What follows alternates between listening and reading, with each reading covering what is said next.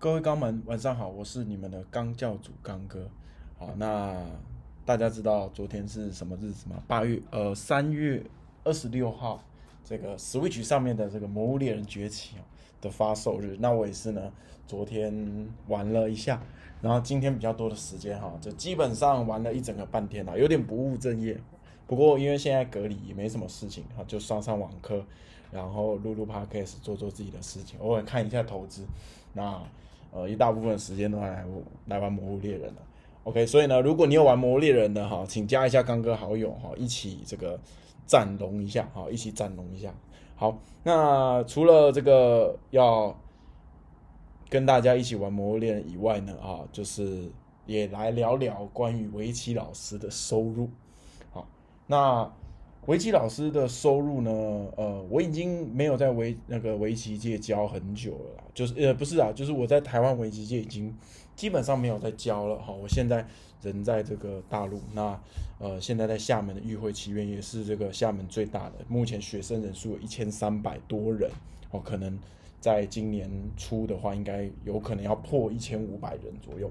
那我现在带的班级呢，哦都是这个高段位的。哦，也就是说，厦门的金字塔这一段的学生呢，哦，我可能会把它掌握起来，而且接下来可能会接接任这个厦门市少年队的这个教练的这个职务。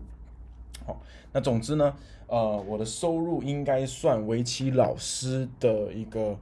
算是高标吧，好，高标吧。我现在目前上课的，再加上我自己的网课，那每个月破二十的机会非常大。那有时候也会。呃，超过那有时候也会比较少一点。那总之大概在二十万左右。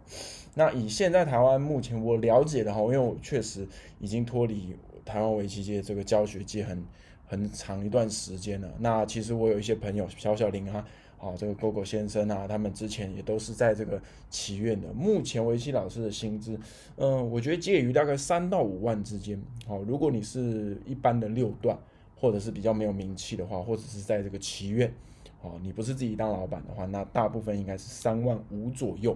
哦，三万五左右。那有些呢，呃，比较有名的老师比较拼，哦，这个跑的教室比较多，那应该可以到达五万，哦，应该可以到达五万。那呃，有些更拼的一些老师呢，可能可以到六七万。我的呃，我认为应该是可以到达六七万左右。哦，不过呢，其实还是挺辛苦，因为要跑来跑去呢。哦，除非说自己开教室，那我认识自己开教室的人很多。那目前自己开教室，像呃有些台北的很多大企业嘛，长青名人啊，好黑皮 Go 这些的，哦，还有包括我的好朋友小小林，他们这些应该是老板哦，应该说是这个收入肯定是会比一般的围棋老师还要来得多。好，那大家可以在下面留言看一下，说，哎，现在呃围棋老师，你认为围棋老师的薪水应该怎么样？好，我觉得围棋老当一位围棋老师哈，就是饿不死，但是也很难赚到大钱。所以我现在开始慢慢把呢，我现在从围棋上面教学赚到的钱呢，好慢慢把它投资到其他的地方。那我的我也比较幸运，说实在的，因为呃，我从一开始做网络围棋啊，到最后后面有自己啊，先在别人的棋院教，然后自己开了一间，然后后面呢就来大陆。那来大陆的话，应该说是我的这个。呃，薪资是增长的非常快，因为我马上就到福建省第二的棋院，然后现在又转到厦门的棋院，其实就是把自己做好，把口碑做好，家长认可。好，那确实这个呃，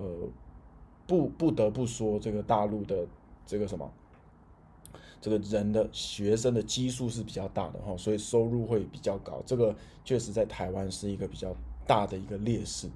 哦，不不过怎么说呢？我觉得围棋老师他是一个课时啊短，然后呢收入相对呢也不会太差的一个职业。好，但是要达到说像一般说什么我们我认识的朋友，因为都是中央，我是中央大学通讯系的，我很多同学呢都是有上什么联发科、台积电，哦这些一年呢呃加上分红可能都一百多万，哦更甚至有两百万的。哦，所以总之，其实我觉得，嗯，围棋老师这份职业，你必须要想办法打自己的知名度，哦，然后现在透过网络，我觉得是一个很好的方法。那接下来就是说，呃，必须自己当老板，我觉得你的收入才会提高，不然呢，应该目前我所了解的围棋老师的行情大概就是三万到五万，好，那寒暑假可能再多一点啦。好，但是我觉得应该平均就在，因为没有什么分红，呃，或者是说没有什么年终奖金这类，会不像说呃大企业会有那么好的保障。好，所以呢，呃，大家也可以跟我分享一下，你认为维基老师应该要拿多少的薪水？然后呃，我们也一起来讨论这个。那我们今天呢，好，最主要呢不是要来讲薪水，最主要是魔物猎人，大家赶快加刚教主的这个好友吧，好吧，我们一起在这个。不要在棋盘上面见，我们一起在呢这个 Switch 的魔物猎人上面见。好，我是刚哥，希望呢今天的 EP 哦，大家一起来讨论一下围棋老师的收入，然后我们一起来沙龙吧，拜拜。